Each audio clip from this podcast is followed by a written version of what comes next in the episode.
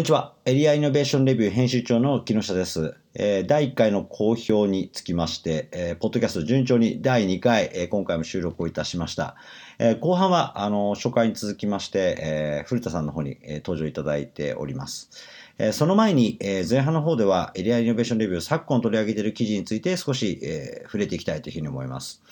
私があの書いている編集長コラムという中からは、えっと、一つ、え、私が先日ご訪問しました新潟県上越市にあります大島グループさんについて触れています。えーまあ、大島グループさんは、えー、藤野さんというレオスキャピタルという、ひふみ投資など有名なあベンチャー、あベンチャーごめんなさい、えー、ファンドのマネージャーなんですけれども、えその藤野さんのね、ヤンキーのトライアルに出てくる、え地方の面白い企業ということで、えまあ、そこにお声掛けをいただきまして、え実は訪ねてきてまいりました。こちらの方が面白いのは、まあ、地方でどんどん市場は小さくなるわけですけれども、まあ、人が急にね、ゼロになるわけではありませんので、いろんなサービスが当然残っていきます。そういう、えケーブルテレビであったりとか、新聞社であったりとか、最近ですと料亭であったりとか、社会福祉法人とか、様々な企業団体を買収をしまして M&A で成長している大島グループさんにお邪魔をして、いろんなことをちょっと感じることもありましたので、私の方がコラムを書かせていただいております。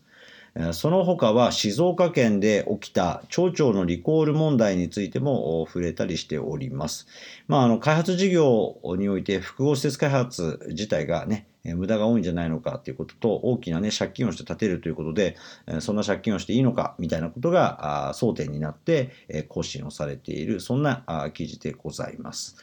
え他にも石垣島の記事でありましたり、えー、他合併特例祭でね、え、より債権が多くなってるっていう記事であったり、あとはあの私がちょっとお勧めするウェブ連載で、えー、簿記の歴史物語というものがありまして、えー、これもご紹介をしてます。ぜひね、産業革命以降の様々な環境変化、社会変化みたいなことを見ていただく上では、すごい有用な連載ですので、ぜひこれもね、読んでいただくといいのではないかなというふうに思っております。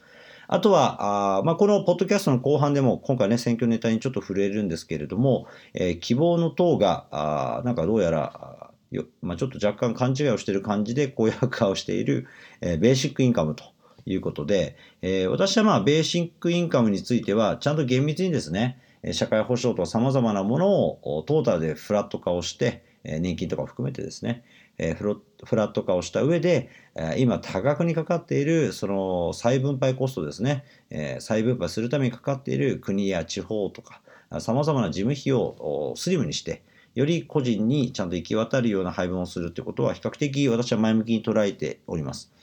えーまあ、特に私はまあ最近といいますか昨今発信している上では離島振興とかに関して、えー、先ね、友人離島に関する法律もできましたが、えー、そういうもので個別に交付金を配るよりは、えー、トータルで、えー、ベーシックインカムにして、その島に住めば、その収入がいてもらえるといったような形にした方が、役場とかそういうもののね、なんか肥大化も防げていいのではないのかなというふうに思っております。あとは、これはまあ結構定期的に私、あのブログとかでも触れてるんですけれども、えー、イオンの GMS が赤字だという話と、セブンのコンビニが大黒字というところで、えー、実は業界のこのガリバーの動きによってね、そのいる市場全体の利益率も変わってしまうということで、昨今のイオンね、どうやって儲けてるのかな、みたいなことに触れているちょっと記事を書かせていただいています。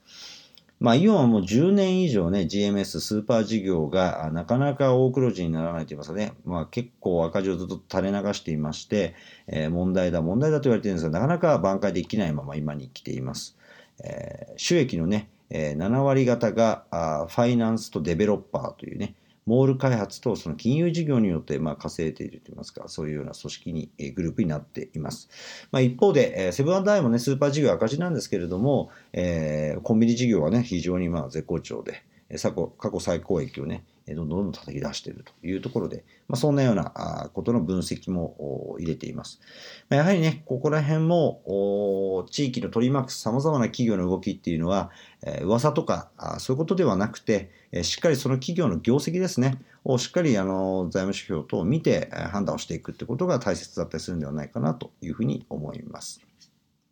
えー、そしてまあちょっと若干お知らせも踏まえてなんですが、えー、プレジデントオンライン、えー、もともとあの東洋経済オンラインでも連載をしているんですけれども、ちょっと趣向を変えたあ新連載をプレジデントオンラインで私任せていただいております。えー、今回第1回を先日更新をいたしまして、えー、まあエリアイノベーションレビューの本体を読まれている方はもう私がより細かなレポートを書いているのでご存知ですが、えー、北海道の日高地方の新日高町ですね、旧静内にあります甘屋というお店の挑戦について、小さなね、お店が地方を変えるということで、えー、その連載の第1回目に紹介をさせていただいております。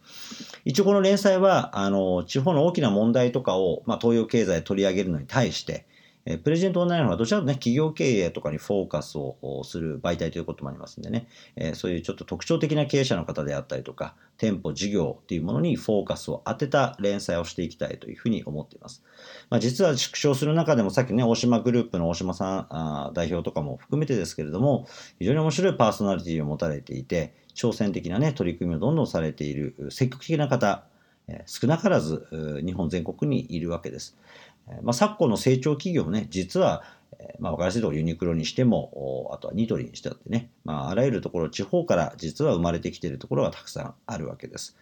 さっき言ったね、ヤンキーの虎を書いている藤野さん、レオスキャピタルのね、ファンドマネージャーの、天才ファンドマネージャーとも言われている藤野さんもね、えー、実は港区、中央区とかね、千代田区にある企業、上場企業のパフォーマンスっていうのは、まあ、劇的に低くて、実はパフォーマンスの高い企業っていうのは、ほとんど地方から生まれているんだという話を、先日もね、東洋経済のシンポジウムやった時にも、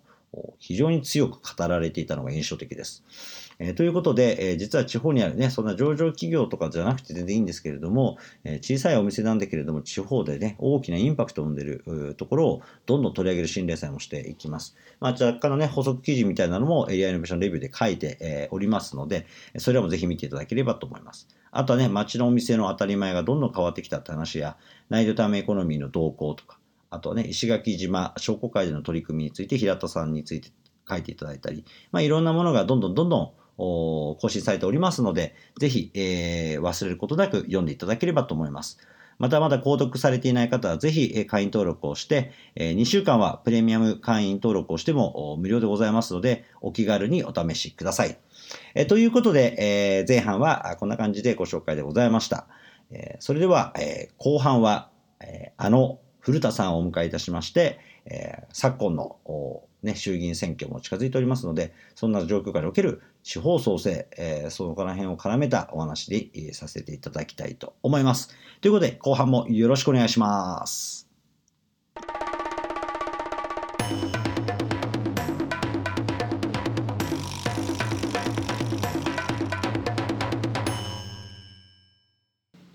はい、どうも、こんにちは。えー、今日は、えーと、実は我々は、えー、愛知県足助町の、えー、百年荘という施設っていうかな、まあ、合宿場みたいなのが泊まったりして、えー、いろんなことができる、えー、施設がありましてそちらの方に、えー、実は古田さんと私ともどもえー、勝川のエリアアセットマネジメントの合宿で、えー、来ております。どうもこんにちは。こんにちは、古田です。よろしくお願いします。あの前回えっ、ー、とお笑いまちづくりのリアルっていうので、はい、結構バッタバッタあの切り刻んで、ね、はい、切り刻んでたんですけども、はい、えっ、ー、と、今週は、まあ、あの、ちょっと選挙みたいなのもありまして、はい、まあ、あの、地方のお政治家の方々が地方創生とかね、うん、そういうのって、まあ、軒並みみんな全員賛成という話になる、まあ、当然ね、地方が滅べっていう衆議院議員は出てこないわけですけど、まあ、あのまあ、その中において、古田さん、感じるところありますか？何か。えー、今回ね、まあ、選挙のえー、話題の中で、はい、希望の党っていうのがまあ、はいはい、出てきて、なんかこうごちゃごちゃしてるやって分裂して立憲民主党ができるとかね、はい。はい、枝野さんたちが、う。ん、まあ、あの要するに新党ができるっていう話の時に、はい、あのこう返す返すこう見てるとあのいつも新党はねあの地方分権の話っていうのを公約に結構掲げるんですよね。あなるほど、あの政権交代が初めて起こったあのきっかけになったあの日本新党っていう日本新党ありました、ね、小池百合子さんも、はい、まあ、メンバーだった、はい、あの党ができて、まあ、あれから新党っていうのはよくできるようになったと思うんですけども、日本新党もあのすごくその掲げてた理念っていうのに地方分権っていうぱりあってもっと地方に自由にいろんなその権限を移譲して、はい、政策も立案して責任持ってやろうと、はい、その方が地域は発展するんだっていうのであの設定をしてたっていう話はあったんですよね。なるほど。で今回もまあその希望の党はなんか地方分権をなんか政策にしててでだ他の党どうなってんだろうなとか見てたら一応自民党もなんか政策の5本の柱の中に、まあ、地方創生っていう言い方しますけどやっぱ入ってるんだけど、まあでもまあ選挙の公約になってる割にはその後責任持ってやってる人がいないなっていうのがあって、まあほぼ絶望してるっていうのが正直な感想ですね。まあだからやっぱりまあみんないろいろ言うんですけどね。なかなかそこが、あの大きな争点になるかと言われると、まあ、あまりそうでもないっていうので、まあね、地方創生事業自体もあの、ね、事例集とかいろんな、ね、出てますけど、まあほらあの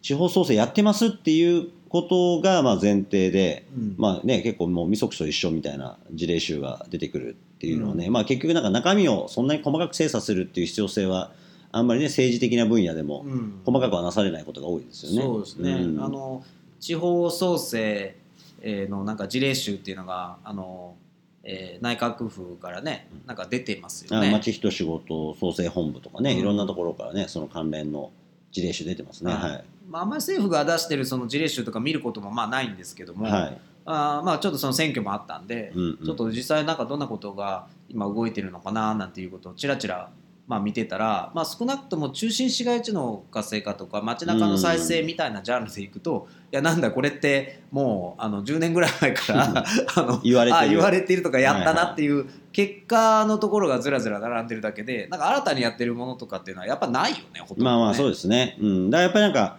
大きく分けてね1個は予算を出したやつをまあ事例集に乗っけてまあまあ、うんまあまあ、手柄にするというか、一応、ね、成果が出てますと言わないと、まあ、次の予算もなかなかであの捻出できないっていうので乗っかってるのとあとは全然そのなんか今やってる政策とは関係ない今古さんのように10年も20年も前からやってる事例を事例集に乗っけて、うん、えー、なんかなんとなくなんかこの政策の手柄のように見せてしまうっていう、うん、まあ、あの構造が、まあ、あったりとかしますね。だから事例集もだからその辺りが見分けがつく人が見れば結構ねああこれはあれだなそれだなっていうのは分かるんですけど、うん、とりあえずそれっぽいやつをやればいいっていうなんかねカタログっぽく使われちゃうと、まあ、結構きついもんがあるなとはやっぱ思いますよね。うん、なんかこう危なっかしいなっていうのも載ってるしね、なんかね、おいおいっていうような、まあね、これは見本にしていいのかみたいなのもね。そうそう載ってるし、まあそのレベルもめちゃめちゃだしね、うん、なんかこう、なんていうかな、こうまあそれこそ予算出してまだ何の結果も出てないようなものも先進事例として載ってたりとかするしね。こんなん見てみんな視察に行ったりとかして ぐるぐる回してるのかなと思うとちょっと恥ずかしいよね。まあそうですね。まあだからねそうそうその大学が来てね例えば別府とかでね、うん、アジア太平洋大学が来ました。それは地方創生の見本ですっつって、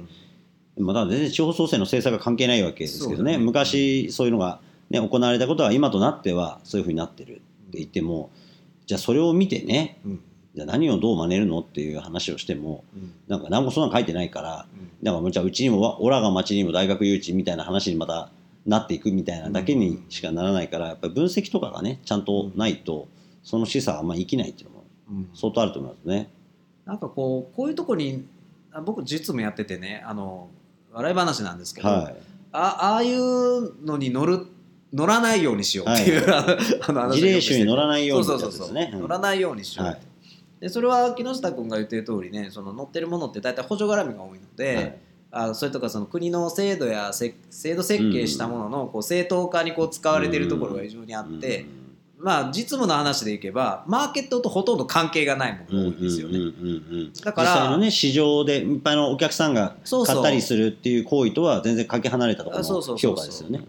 だからそういうことがあったので、まあ、商業地商店街とかね商業地とか中心市街地でそういう取り組みやってる時にはあの事例集の話が来たらまず一回断れと、なるほどなるほど。あの一回は必ず断れっていうのは大体ルールにしてて。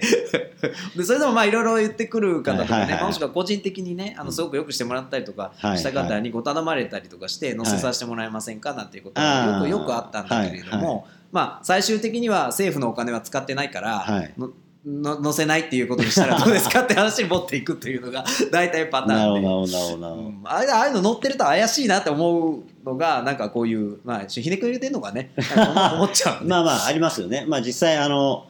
まあ、事例種に乗ってねお客さんが来るってことはまあまずないですから。そうです、ね、まあ、基本的にはね商業雑誌とかいろんなものであの辺りが今暑いとかねあの辺り行ってこういうのやってみようみたいなのが紹介される方が、まあ、よっぽど健全といえばやっぱ健全な話で、あ業界の人たちがねわざわざ読んでいる事例に乗っかったからって言ってね、うん、何か商売が上向くかって言われてもね全く上向かないですよね、うん、まあ、そういう上向くならねあの青森の青がとか潰れないですからね、うん、あんだけ散々事例集に乗ったってねあの 万年赤字脱せず破産するわけですから。そうですよね、うん、だからやっぱそういう意味ではやっぱ評価されるべき方向性を間違っちゃうといけない、だからさっきのやっぱ地方自治みたいなのも同じだと思うんですよね、やっぱりまあ、国側の顔色を見て予算いっぱいもらうでもらうためには、まあ、今回地方創生もそうですけど、うん、国が言ってる方針にね従わないと予算は来ないって話になるんで、例えば人口減を促進しますなんていうね、うちはもういいと人口はどんどん減ればいいと、ただ1人当たりの所得をただ増やすだけにあの熱心になりますと、だからもうの1人当たり耕作面積を増やして、で農業工作機械とかだけに投資しますと、でも全部無人化して、鼻くそほじくっててもなんかあのほとんどの作業が終了して なんかあの、ね、いいの街、まあ、極端なね、まあ、あの給料が払われますみたいな社会を目指しますって言ってもやっぱりね人口減が国難であるっていうところからスタートしているところからすると、なかなかそれもなんか認めにくい。話になっていっちゃうみたいなところってあるじゃないですか。そう、ね。うん。まあ、そうするとねなんか地方が独自で考えるっていうことになかなかなっていかないっていうのなんか、まあ、それはなっていかないんで結局自治っていう方向性の話も、ね、言葉尻っていうかねこ、うん、あの言葉では踊りますけどね。実際やれるのかって言ったら、まあ、結構分権されても、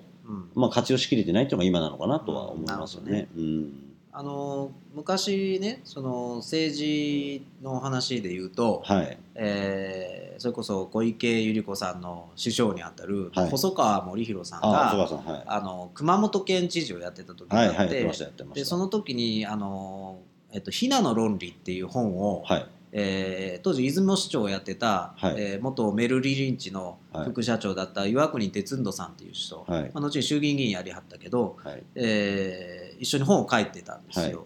い、で僕らちょうどその大学大学院で勉強してる時期で、うんうん、えー、まあ、ひなというのはまあ田田舎というか地方っていう意味なんだけど、はいはいまあ、そういう論理の話が書いててでその中にはまあお笑いな話でね、うん、あの熊本県でそのバス停を移動させるのに国の許可がいるとかね、まあそんな話がまあぞろぞろ出てきて、まあ、県内のたかだかバス停1個動かすのも勝手にはできないっていう話ですね。で一方でその細川さんなんかが知事の時に熊本アートポリスっていう、まあ、公共の住宅整備なんかにちゃんと建築デザインを入れてやるとか、まあ雨漏りするとかほんまかどうかわからん話もあったけどまあね。まああれも、うん、まあまあいい部分功罪ともにありの政策ですけどね。まあでもその地方方で決めたものをまあやっていくっていう、うん、まあ、そういうあの話っていうのが まあ出て、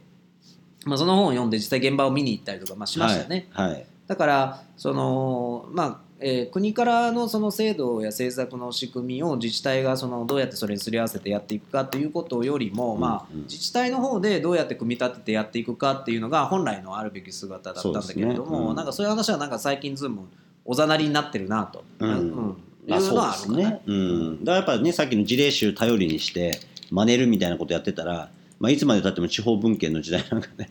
全然来ないし、まあ、それをなんか真似るような事業が嫌だなと言いつつも、そういう事業に予算をつけていってしまうっていう国側も含めて、まあ、どこで断ち切るかっていうとね、やっぱりおそらく地方側からの提案要素を変えるのが一番話としては本筋なんだろうなとは思いますよね。ね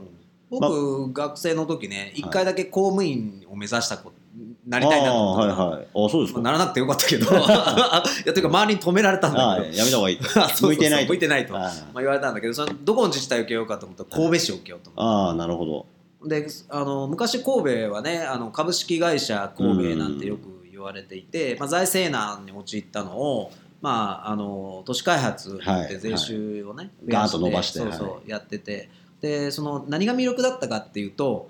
神戸市っていうのはあの常に国と戦っているっていうね そういう話をあちこち聞いたんですよ。はい。で例えばあの、えーと、布引ハーブ園って言って今もあるあの施設あるんですけど、はい、えー、山側ですね六甲山の山側を削って、はい、あの景色のいいところに公園作って、はい、その観光施設作ってる例があるんですけど、そういうのはもう国の規制からいくとそんなとこ開発しちゃだめだし、まあ、例えばあのレストラン作るとかね。あの、まあ、景色がいいからしようかなって普通思うんだけど、そういうのはだめって言われるわけですよ。でそれをまあ、うにゃうにゃうにゃうにゃ言いながら、はい、結局認めさせるっていうね。でそういう仕事をなんかやってる公務員がいっぱいいるって聞いて、はい、すごく魅力を感じて、えー、受けようかなみたいなことを考えたあのことがありましたけど、はい、まあ多分そういうなんかこう気骨のある自治体みたいなものが もうないかな。あまあねなんかやっぱりまあね神戸もまあそのガーッとね上がって土地とかをね開発して値段を上げてバリアップしてっていう、うん、デベロッパー的な事業がね、どんどんデベロッパーそうですよね。言われてましたもんね。でまあまあ良くも悪くもね勝手にああいうことやるっていうのがねまあ今あるかって言われるとまあむしろやっぱりね、お金をもらわないとそういうことができないみたいなね話が。まあ今ね我々が行く愛知県ねここ一応豊田市にね市町村合併でこの豊田市なんそう飛鳥町元飛鳥町になっちゃってまあ一応 そうそう今現豊田市になりますけどね。まあね、愛知県内は3分の1ぐらいの市町村がね、あの地方交付税の不交付団体なので、まあ、本来だとこういう地域がね、うん、全然関係ない戦略をどんどん独自に立てていくっていうのができればいいんですけど、うん、なかなかねそういう感じでもないっていうのはね、ねうん、この飛鳥町って実は今こう今務まってる施設はねあの大学生の時に、はい、あの全国のそういうまちづくり村おこしの先進地を僕見て歩いたことことがあって、はい、でその時にあの、まあ、ここではこんな山奥まで来ますよね。二十何年前の話だけど、はい、いやここでねそのあの地域のおじいさんとおばあさんたちが、はい、なんかあのソーセージとかね、はいはい、お菓子を作ってなんかやってるみたいな話を聞いて、はいはい、どんなもんだろうって見に来たんだけど、はいはい、今もまだ残ってたよね、はい、びっくりしましたけど、一応ね作ってましたね。作ってる作ってる、ちゃんとやってる。何代目のおじいさんたちかわからないですけど そうそうまだやってられましたよね。ソーセージ工房とねお菓子とかおばあちゃんたちが作る、う。ん、まあ、でもなんか逆に言うとね、まあそのえー、もっとなんかこうやりようがねその20年経ってる間にこうあったんじゃないかなと思うと、うん、なんかその合併してどうなったんだろうというのはちょっと調べてみたいところがあるよね。そうですね。もっとでいや豊田市になってね、はい、逆にあの財政力も高くなってるんだから、はい。おそういう素材をどんどん生かしてなんかやってるかっていうと、まあ、そうですね。だからこういう財政力が高いところに吸収されたっていうところがどうやってるのかっていうのは気にはなりますよね、うん、うん、まあ、多くの場合はねなんか市町村合併をした時に、うん、あの今回あのエアーでもあの取り上げてるんですけど、うん、あの合併特例債とかをねどんどん発動したのと、あとはまああの一応帳簿自体道合は交付税が、まあ要は財政量が低い方がいっぱい来るじゃないですか。はい、だからその来てた時とあの要は合併後の財政力に合わせた交付金の量っていった時に、うん、まああのどっちかがど、まあ、多いわけですよね、うんうん、でそれの多い方に合わせてずっと何年間かお金を上げ続けるっていう一応調整期間みたいなのがあって、ね、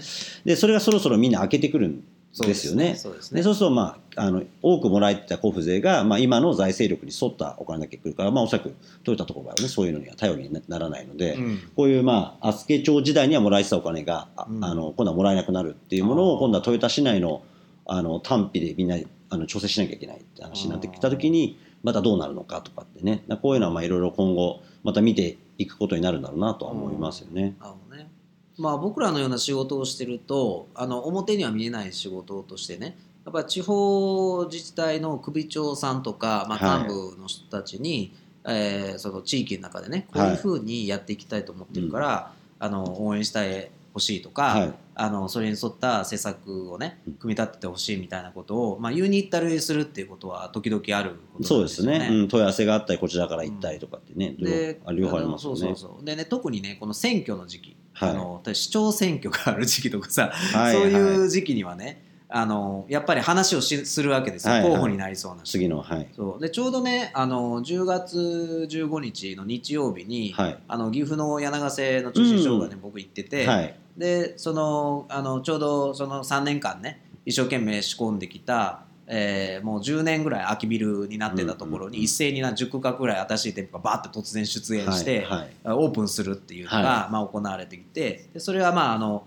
まあ、自分たちのメソッドに沿って3年間まあ地元の方々が頑張ってそこまでたどり着いたっていう、まあ、そういうまあ記念のまあメルクマールのまあ日だったんですよ。はいはい、でちょうどあの岐阜市は、えー、年明けに岐阜市長選挙があるんですなるほど。で現職は引退することになっていてじゃあ今度は新そうそう新人が立つって話になってる戦うわけですね。そうそうで時期的にもうあの半年切ってるぐらいなので、うんうん、候補の有力候補の人ってもう2人に絞られていてでそれでその日に合わせてねあの市長候補の2人を町に呼ぶっていう。あでちょっとレクチャーを。そうそう。で僕がレクチャーするみたいなことをやってたわけですよね、はい。はい、まあ、そんな仕事するんですね、はい、一応見えないところでね、うんうんうん。でやっぱりそのまあなんだろう。そ政治にねやっぱり携わってる人って、木下君がさっき言った通り地方やその町があの再生するプロジェクトについて反対っていうことはまずないんだけれども、はい、でもその実際理解しているかということでかなりやっぱり違いがまあ、正しくそうですよね。理解してるかどうかかなり隔たりは大きいですよね。そうそう。でほぼねそのどう言ったらいいかな。熱心な人はねその自分たちで組み立てたものを結構押し付ける、うん、こうあるべきだみたいなね。まあその人の勝手な思い込み含めてですね。それも迷惑なんですよね。まずこう民間側で大体ねあのそういうのってどこの,、まあその事例集に載ってなくて、はい、あのマーケットが反応してる例っていうのは民間が勝手にやってる例がほとんどだから。そうですね、うん、民間側で組み立てたものを、まあ、受け入れて主としてどういうふうにやっていくのかっていうふうにやってくれる方があのいいなっていうのが本音なんですよ正直。はいはい。まあ、だからレクチャーするときにあのこうやれとは言わないけれども、うん、まあ、一応私たちはこういう考え方でやってきてこの地点に立ってますっていう説明をまあするんですよね。でその時にやっぱりねあの政治家っぽい人っていうのは、はい、もうものすごくあの調子よく聞いてくれます。なるほど。でも実行してくれるかどうかは全然わからへん、ね、なるほどなるほど。で実務に近い人たちっていうのは、はい、いろいろこう意見交換をこうしてくれます。意見交換をしてくれた結果合意形成できるかっていうとかなり難しい ところがあってどっちもどっちだなみたいな。そうそう2人に会ってね、まあ、舞台裏で2人に会って地元の人メンバーの人たちから「古田さんどっちがいいですかね?」とか俺には分からんよって言って。いやだから結構なんか あのこの間もその今回ねあの冒頭に出たあの衆議院議員選挙があるので、うん、読売新聞の関西版のあの記者の方がまあ、コメント欲しいということで、まあ、取材に来られてこの話をしてて、うん、まああのね、さっきの話で、まあ、全員ね地方創生は大切だと言うと。言うけど、まあ、実際今中身をね紐解いていったら、うん、あのまあ、国会議員であろうとあの首長さんであろうと、まあ、我々いろんなお話をする機会はありますが、うん、まあ、今古田さんおっしゃるように、まあ、その政治家タイプであったり実務家タイプであっても両方、まあ、当然良し悪しはあって、うん、まあ、唯一分かることは彼らに任せてはいけないということだけよく分かるっていう 話はしたんです。だからその公約を見てどうこうって言ったって、もうみんな地方は大切だとかねしか言わないから、まあ、その人はどれだけその後ね、その今じゃないですけど正しく民間側で自分たちも投資汗と金を投資しながら、うん、取り組んでいるプロジェクトに邪魔にならないえー、政策をあの サポートしてるかっていう、まあ、言ってる内容で評価するっていうよりは、うん、やってる内容で多少評価することは、うん、あってもただまあどっちにしても民間側が動かないと、うん、あの政治家がその何ですか今必要な時流を全て読んで、うん、えー、政策から、ね、それ紐づく予算まで全てをやってくれるなんていう考え方が、まあ、そもそも間違ってるっていうので、まあ、そんなにあのえー、優秀で、そんなに、えー、なんですかね、あらゆることに便宜を図るなんていう人はね、世の中別に政治家だけじゃなくて、そんな器用な人はいないので、まあ少なくとも直接関係する人たちで、まあ町のこととか地方のことっていうのは、それぞれがちゃんと民間がやらないと、サポートしようもないのでね、うん、まあそれぐらいがせいぜいじゃないですかっていう話はしたんですよね。僕も実はあのその神戸がねあの神戸市長選挙が来、えー、ちょ今真っ最中でやってるんですよ、はいはい、えー、たまたま衆議院選があったから、まあ、同じ投票日になってるんだと思うんだけど、はい、でまあ、現職のね、まあ、あの久本市長が、はい。まあ、あの有力な対抗馬が、まあ、あまりなくってあの再選するだろうって言われてるのね。で地元のその神戸新聞さんがね、はいはい、えー、そのまあ現職が強いということを一応前提に、うん、まあ、あの過去4年間やってきた政策をどっちかというとこう批判的にというかあのあの クールにねまあ、無風選挙っぽいしあのどっちみちそうだからっていうので、はい。はい、割とそあのクールに見てあのその重要施策について、はい、えー新聞社としてのそのオピニオンを出したいと。なるほど。で でなんで僕のところ話が来たかというと、はい、その神戸はデザイン都市っていうのを標榜していてね。でそれで街中のそのブランディングを、はい、あのまあデザインというのを一つ前面に出していろいろやってると、はい、でそれがどうもなんか代理店っぽいやり方をしてると。なるほど。でああいうのはその古田さんから見てどうなのかっていうのとその変な話なんやけど新聞記者からあのどういうふうに筋立てて取材したらいいかねみたいな相談を受けたわけですよ。全部雑な記者さんです、そうそうまあまあいろんな人に聞いてるのか分かんないんだけど、はい、でで僕なりにまあその、まあ、意見を言うんだけど、はい、まあ、僕は別にあのあの姿勢の人なんで、はいはい、あのコメントをなんかそこにこうあのか載せれるか肩書きでも何でもないから、まあ、参考に程度にまあ聞いといてっていう話でお茶飲みながらまあ話をしたんだけど、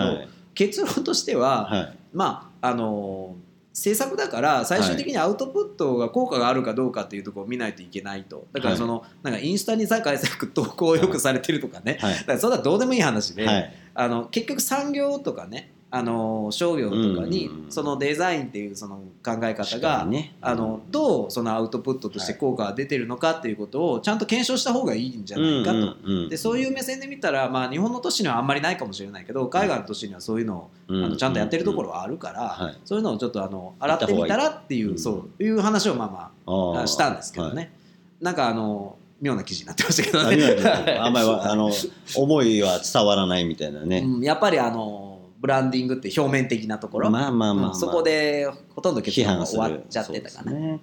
まあどっちにしても、まあ、あの選挙とかねメディアとかいろいろ盛り上がっていますけど、まああのそれがあってもなくてもね、あの地域のこととかはね、まあ、それぞれやらないと価値はどんどんね落ちていく一方の昨今でございますので、うん、まああのまあ、今回ね、あの選挙だ、地方創生だって話をちょっとね、あのしましたけど、まあ、いろいろね、現場ではさっきじゃないですかね、首長さん含めていろいろつながりはあったりとか、一緒にやることはあるんですけども、まあ、民あっての行政ではあるので、まあ、民間側がやる気にならないと、まあ、意味はないのかなと思いますね。はい。うん、じゃあ、まあ、あの今回は大丈夫ですか？お手柔らかですけど。いやいやいやいや。まあ結構切り込みましたね、でも、ね、結構切ってる。そうですね、はい、確かに。まああの、まあ今回は選挙絡みということで、地方創生政策とか、地方自治体の首長等々との話、はい、さらには最後はね、えーと、メディアの話も含めて、はい、えー、なかなかね、誰もがずっとウォッチしてくれないこの地方分野でございました。記者さんも移動が多いし、ね、政治家もどんどん変わっちゃうし、えーね、役所の方も当然ローテーションという意味では、まあ、変わらない人が10年、20年しっかり腰据えてやるっていうのが一番重要なんじゃないかなと思います。すね、はい、はい、じゃあどうも今週といいますか今回もありがとうございました。どうもありがとうございました。またお会いしましょう。はい、どうもです。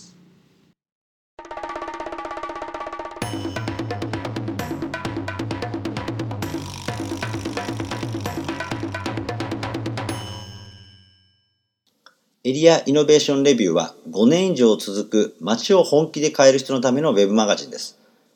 今年からは iPhone のアプリ、Android のアプリ、当然 Web からもアクセスできるマルチプラットフォームになりまして、いろんな方から便利にお使いいただいています。過去1000以上に超える記事がありまして、それらも全て検索をして、え、自分たちが今取り組んでいる街づくりの事業において、あ、これに関する記事はエリアイノベーションレビューいないのかなと思いましたら、すぐに検索していただくことが可能です。プレミアム会員登録をしても2週間は無料ですので、ぜひお気軽にお試しください。